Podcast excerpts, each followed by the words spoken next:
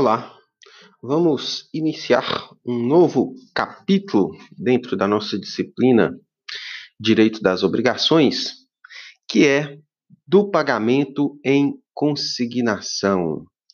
O pagamento em consignação é extremamente importante não só para a nossa matéria, mas para a nossa vida prática. Quem for atuar principalmente na seara civil, tributária, trabalhista, empresarial, precisa conhecer da consignação em pagamento. A, o pagamento em consignação ele está previsto do artigo 334 ao 345 do Código Civil. Trata-se de uma figura mista, ou seja, nós vamos estudar o direito material aqui no Código Civil, e ao tempo e modo, quando estiverem no sétimo período, estudando processo civil, vão estudar os aspectos processuais da ação de consignação em pagamento. E por que é tão importante a ação de consignação em pagamento? A ação de consignação em pagamento, ela vai ser uma forma indireta de você se desvencilhar de você estar cumprindo a obrigação, principalmente nas hipóteses, como nós vamos verificar, onde o credor, por algum motivo, se recusa a receber o pagamento. E a realização do pagamento, você se livrar, você adimplir a sua obrigação, é um direito do devedor. Então, quando houver essa divergência entre credor e devedor, haverá como saída de você não ficar constituído em mora essa espécie de pagamento especial, que é o pagamento em consignação. Apesar de ser um instituto de direito civil, conforme vamos estudar, a ação de consignação em pagamento é aplicável em diversas searas, principalmente a tributária e a trabalhista. Imagine, por exemplo, que você discorda do valor de determinado tributo. Para você não ficar em mora e devedor daquele tributo, você pode consignar o valor que o fisco entende como correto e discutir o mérito da ação, ou seja, se o valor está ou não correto. Na seara trabalhista, nós temos uma enxurrada de ações de consignação em pagamento, tendo em vista que muitos dos empregados que seriam credores, ao verem o valor do seu acerto, falam: não, não tem interesse, não quero, esse valor não está correto, levanta e vai embora. Ficaria o patrão, a empresa, em mora se ela não entrasse com a ação de consignação em pagamento em face do empregado. Ou mesmo quando o empregado simplesmente abandona seu cargo, não dá retorno, não volta para fazer o seu acerto, também será cabível a ação de consignação em pagamento. Então, apesar de ser um instituto de direito civil, extremamente aplicável também em outros ramos do direito. Vamos lá. Quando a gente fala em pagamento em consignação, nós estaremos falando dos chamados pagamentos especiais. Nós vamos estudar nessa e nas próximas aulas as espécies de pagamentos especiais. O pagamento é o principal modo de extinção das obrigações e, quando ele ocorre na normalidade, como nós já estudamos até aqui, tudo bem.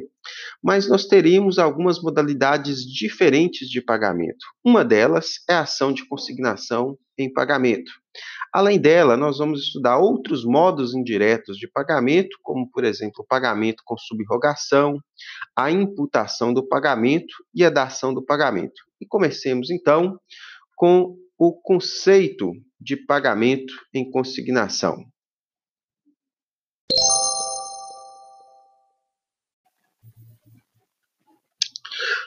Conceito de pagamento em consignação. Mais importante que o próprio conceito é sempre lembrar as razões, ou seja, por que existe a consignação em pagamento? quando eu vou aplicar a ação de consignação em pagamento. Vale lembrar que o pagamento, dentro da sua normalidade, é um modo extintivo da obrigação e deve, via de regra, ocorrer de maneira voluntária, ou seja, o devedor procura o credor satisfaz a obrigação, o interesse do credor, está feito, resolvido e acabado. No entanto, nós temos hipóteses, situações onde pode ocorrer que o credor, por algum motivo, não queira receber o pagamento, discorde do valor, ou mesmo hipóteses onde você sabe quem é o credor, entretanto ele não tem, por exemplo, um representante legal, imagine que seja, por exemplo, um menor de idade, ou uma pessoa incapaz, e você não pode realizar o pagamento para ela, sob pena de estar realizando de maneira inadequada, então nós teremos a possibilidade da ação. O devedor, ele também se interessa no cumprimento para se liberar do vínculo ao qual ele está adstrito, ou seja, o devedor ele tem o direito de pagar. Por óbvio, ele tem esse direito, tendo em vista que, se ele não efetua o pagamento no tempo, local e forma devidas, nós já vimos que ele vai estar sujeito aos efeitos da mora, ou seja, ele pode pagar multa, juros, correção monetária, honorários advocatícios, custas judiciais. Então, nós temos essa situação. De um lado, o devedor ele tem o direito subjetivo de realizar o pagamento. Nós temos o credor também que pode eventualmente discordar, e quando houver essa discordância, nós temos uma forma indireta, como falamos agora há pouco, né? Um pagamento especial, que é o pagamento em consignação. Isso pode ocorrer geralmente por divergência a respeito do quanto, ou seja, do valor. Imagine que você acha que você deve mil reais. Aí o seu credor fala: não, você não me deve mil reais, você me deve mil e duzentos reais. Há uma divergência? Há uma divergência. Como que nós vamos sanar essa divergência sem que você fique em mora do pagamento que você pretende fazê-lo de mil reais? Ação de consignação em pagamento. Você vai pegar o valor que você acha que é devido, os mil reais, faz o depósito judicial e discute se o mérito, se o valor devido é mil ou mil e duzentos. Mas, a partir do momento que você faz esse pagamento indireto na ação de consignação e pagamento, você não estará em mora. Pode ocorrer também, além dessa discussão quanto ao quanto, quanto ao valor, nós temos, por exemplo, aquelas hipóteses onde o credor se recusa a dar quitação, se recusa a dar recibo. Nós vimos nas aulas passadas que receber a quitação, receber uma comprovação, receber o recibo de que você cumpriu aquela obrigação é um direito seu enquanto devedor. Se o seu credor se recusa a te dar o recibo, como que você faz para realizar aquele pagamento? Através da ação de pagamento em consignação. Pode ocorrer também quando o credor for incapaz e ainda não tiver um representante legal. Imagine, por exemplo, um trabalhador que venha a falecer dentro da sua atividade laboral o seu empregador tem que fazer a rescisão, tem que pagar a multa rescisória, tem que fazer o saque de FGTS, e ele sabe que o credor seria lá como herdeiro um filho que é menor de idade. Ele não pode realizar esse pagamento diretamente ao filho menor de idade. Ele precisa realizar esse pagamento diretamente ao representante legal do mesmo. Mas só que ele tem um prazo de 10 dias para realizar esse como que ele faz se esse menor ainda não tiver aí, por exemplo, um tutor, ou não se souber quem é o seu representante legal, se ele tem mãe, se é avô, se quem é, se é tio? Nesse caso, a empresa entra com ação de consignação em pagamento, ou seja, o valor ficará disponível até que se tenha o um representante legal. Temos também aquelas hipóteses onde o credor está em local ignorado. Às vezes, muito comum, imagine, por exemplo, você tem lá uma pessoa que trabalha na sua casa ou na sua empresa e a pessoa simplesmente desaparece, não fala nada, some no mundo, não retorna mais o emprego. Você procura na casa dela, não acha. Como que você se desonera de fazer a rescisão contratual daquela pessoa, realizando aquilo que você deve para ela, se ela está em local ignorado, através da ação de consignação em pagamento. Então, é, feitas essas ponderações né, de cabimento da ação de consignação e pagamento, vamos ao seu conceito, tá? que é bastante simples. O pagamento em consignação consiste no depósito judicial pelo devedor da coisa devida com o objetivo de liberar-se da obrigação. Trata-se de meio indireto de pagamento ou pagamento especial. Então, esse é o conceito de pagamento em consignação. Ele está disposto, inclusive, quase que nessas palavras, no artigo 334 do Código Civil, que assim dispõe: considera-se pagamento e extingue a obrigação o depósito judicial ou em estabelecimento bancário da coisa devida nos casos e formas legais. Então, este é o conceito legal de consignação em pagamento.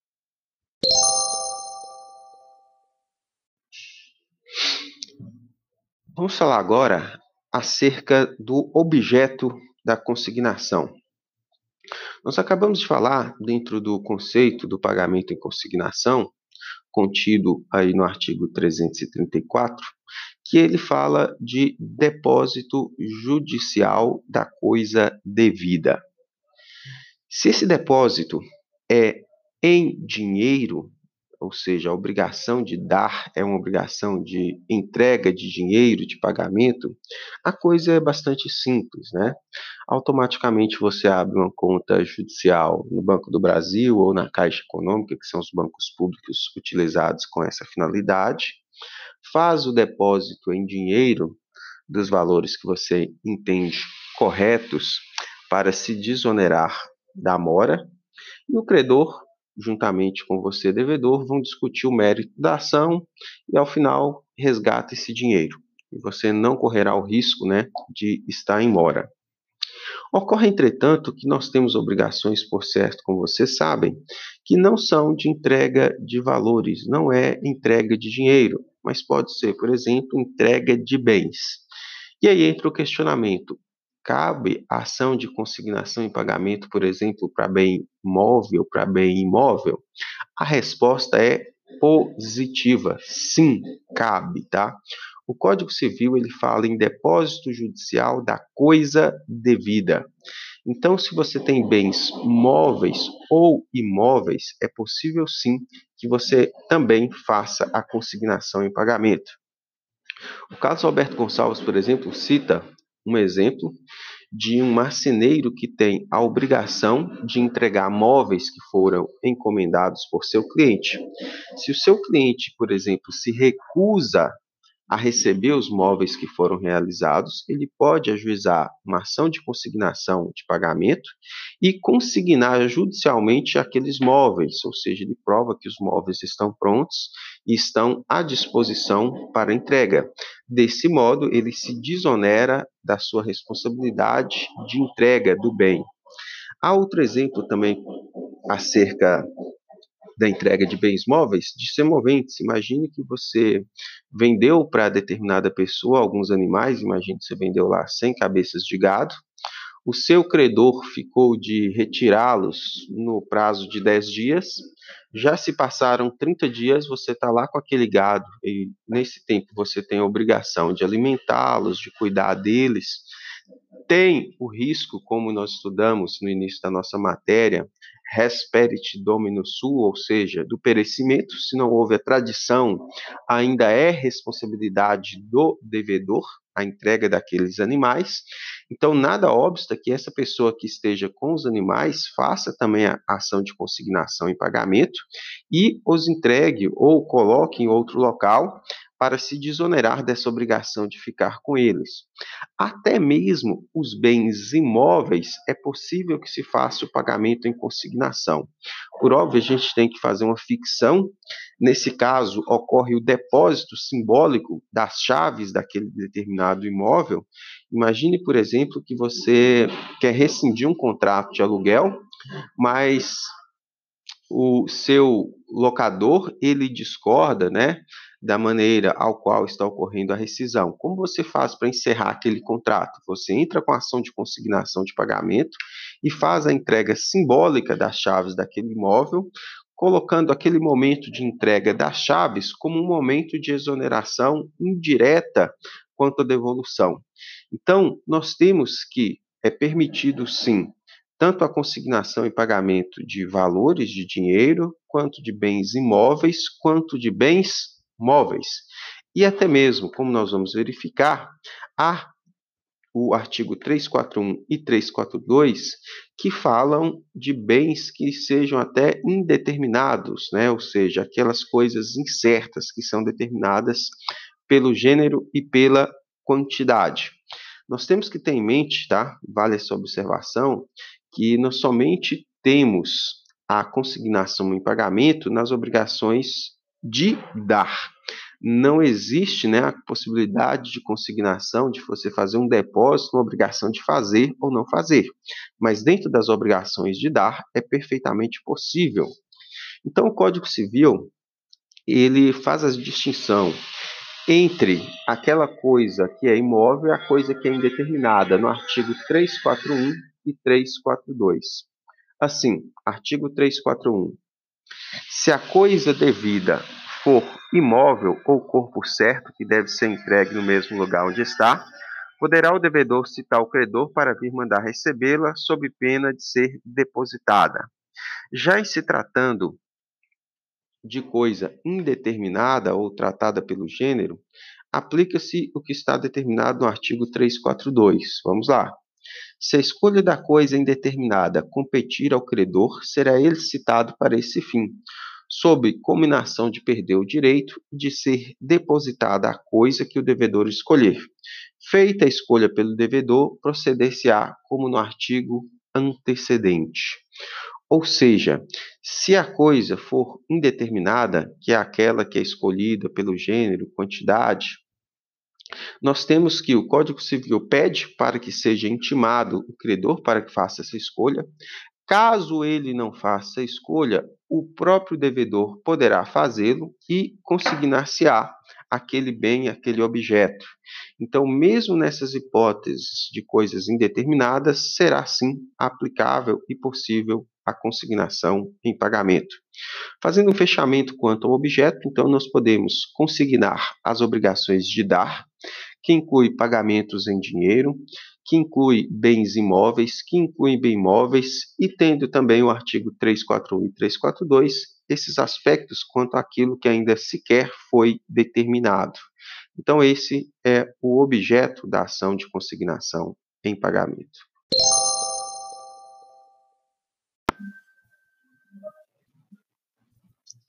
Fatos que autorizam a consignação.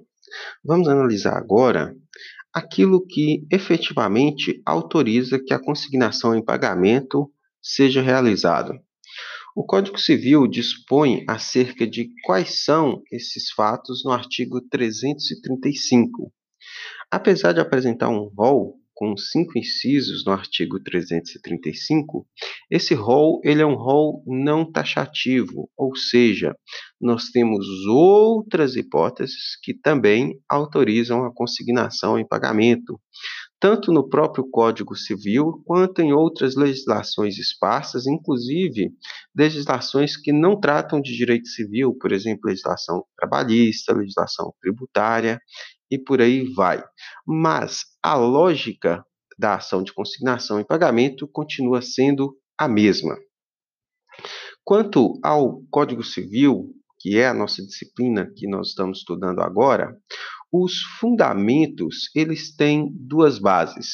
O primeiro é a mora do credor, que são as hipóteses previstas no inciso 1 e no inciso 2.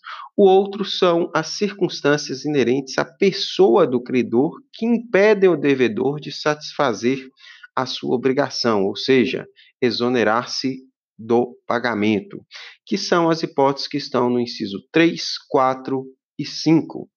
Por uma sequência lógica, vamos começar falando da primeira hipótese constante no inciso 1 do artigo 335 que assim preceitua: se o credor não puder ou, sem justa causa, recusar receber o pagamento, ou dar quitação não devida forma. Então, nós temos no inciso 1 três situações, todas elas configuradas como mora do credor.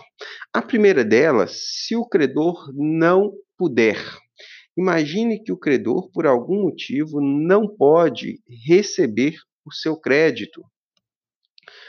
Como assim, professor, o credor não pode? Nós temos diversas hipóteses, como, por exemplo, ele estiver doente, ele estiver inválido, ele simplesmente desaparecer, como ocorre, por exemplo, às vezes você tem uma empregada doméstica lá, ela fala, volto amanhã, e desaparece, nunca mais volta, nunca mais retorna, você liga, não atende, vai na casa onde a pessoa morava, você não encontra.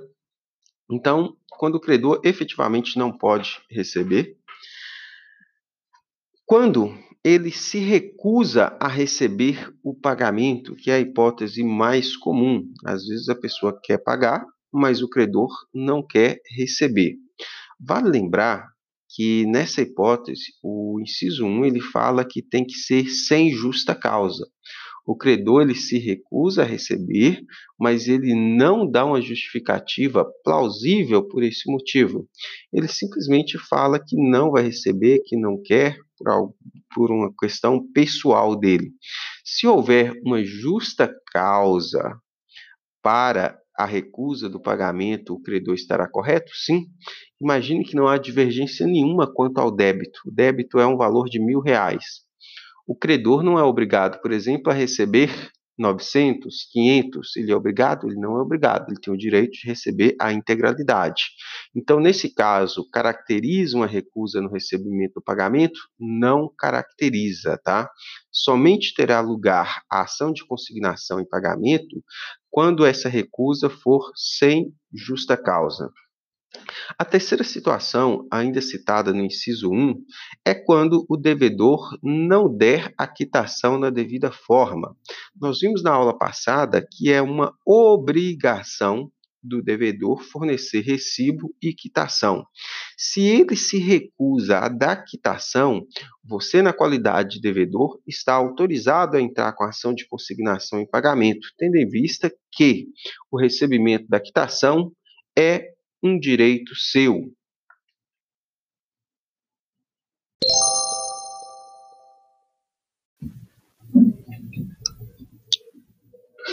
O inciso 2 do artigo 335, que também trata né, de uma subespécie de mora do credor, assim dispõe: se o credor não for nem mandar receber a coisa no lugar, tempo e condições devidas.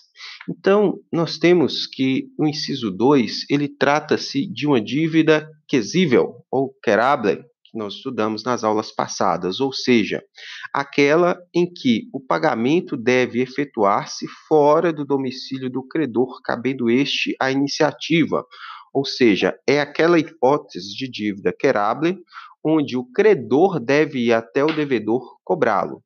Se o credor permanece inerte, se ele não vai atrás do seu devedor para recebê-lo, você na condição de devedor, você tem o direito de fazer a ação de consignação em pagamento para que você fique livre desse ônus né, do pagamento. Então, para as dívidas quesíveis, ou seja, querable, onde o credor deve ir até o domicílio do devedor, é também cabível a ação de consignação em pagamento, caso o credor assim não faça. Bom, a terceira hipótese, constante do inciso 3 do artigo 335, coloca três situações, que é o fato do credor ser incapaz de receber, desconhecido ou ter sido declarado ausente ou residir em lugar incerto ou de acesso perigoso ou difícil. Então vamos lá. A primeira situação do inciso 3 do artigo 335 fala da incapacidade. Eventualmente, tá? Se o credor é incapaz, ou seja, está naquelas hipóteses lá do artigo 3 ou 4 do Código Civil, é necessário que o pagamento seja feito a um representante legal. Ocorre que nem sempre nós temos a certeza de quem é o representante legal, às vezes nem tem constituído ainda o representante legal. O devedor, ele deve ter a ciência, e nós vimos nas aulas passadas, que ele não deve realizar o pagamento sob pena de realizar o pagamento duas vezes, por ter sido considerado inválido, pagamento realizado ao incapaz. Então, dessa forma, ele pode consignar o pagamento, desonerar-se da sua obrigação de pagar, e assim que esse incapaz tiver um representante legal, ele vai receber.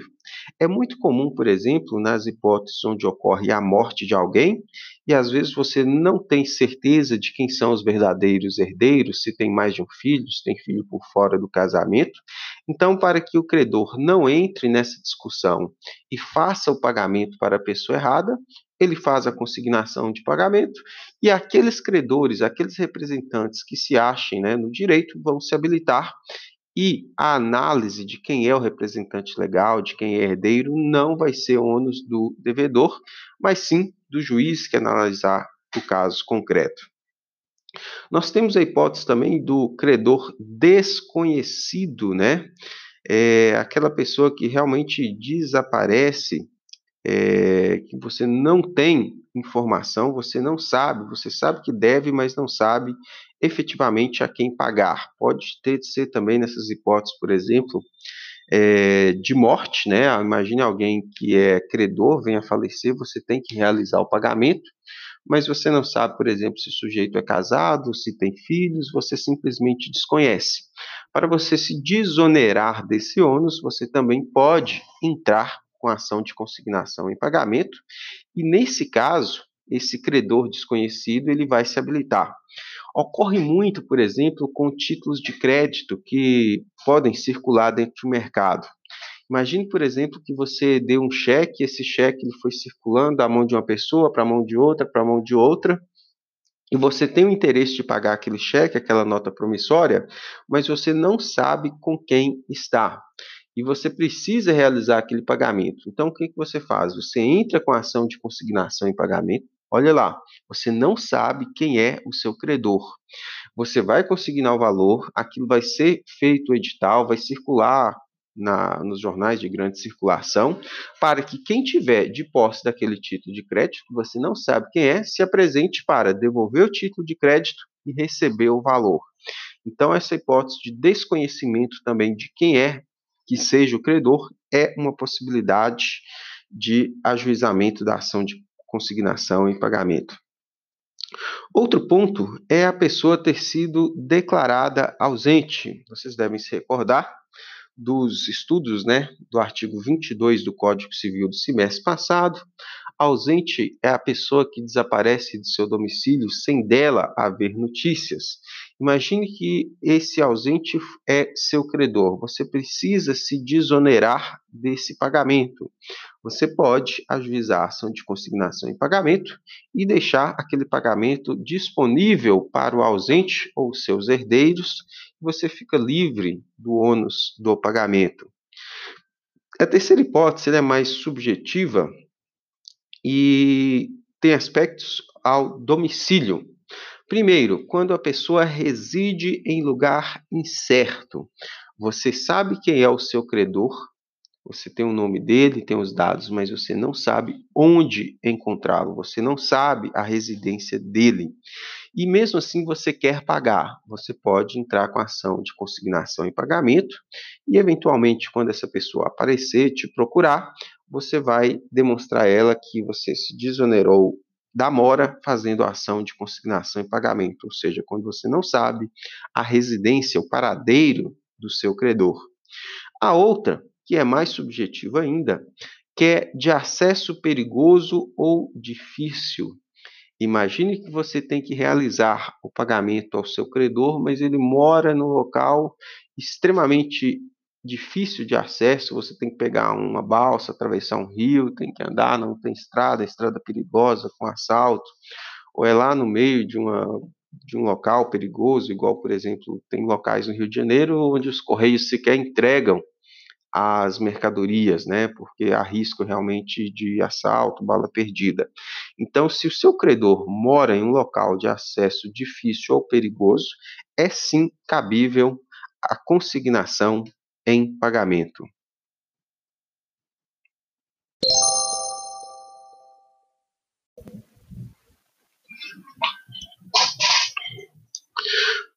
O inciso 4 do artigo 335 assim diz, colocando uma quarta hipótese para a ação de consignação em pagamento. Quando ocorre dúvida sobre quem deva legitimamente receber o objeto do pagamento. Nesse caso, o devedor ele quer pagar, mas ele não sabe efetivamente a quem ele deve pagar. Quando nós temos dois ou mais credores interessados no recebimento do pagamento e efetivamente há dúvida sobre quem tem direito a esse pagamento. Nesse caso, para que a pessoa não corra o risco de pagar mal e ter que pagar duas vezes, o ideal é que se faça ação de consignação em pagamento. Imagine, por exemplo, na seara tributária, onde nós temos uma empresa com várias filiais. E aí, de repente, o município X e Y começam a discutir quem é que teria a legitimidade ativa tributária para cobrar aquele imposto. Você não sabe se você paga para o município X ou se você paga para o município Y.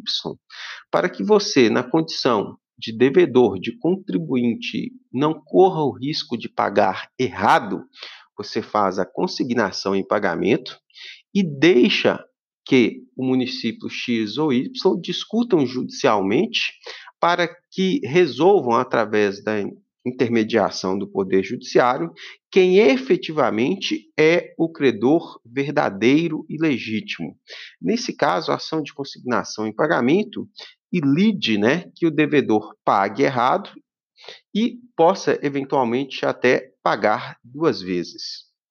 A quinta e última hipótese de cabimento da ação de consignação em pagamento está no inciso 5 e diz: se pender litígio sobre o objeto de pagamento. Litígio é briga, é ação judicial, ou seja, quando você quer pagar, mas existe uma disputa entre terceiros falando que um ou outro tem o direito àquele crédito. Vou citar um exemplo prático de uma ação que eu trabalhei agora recente.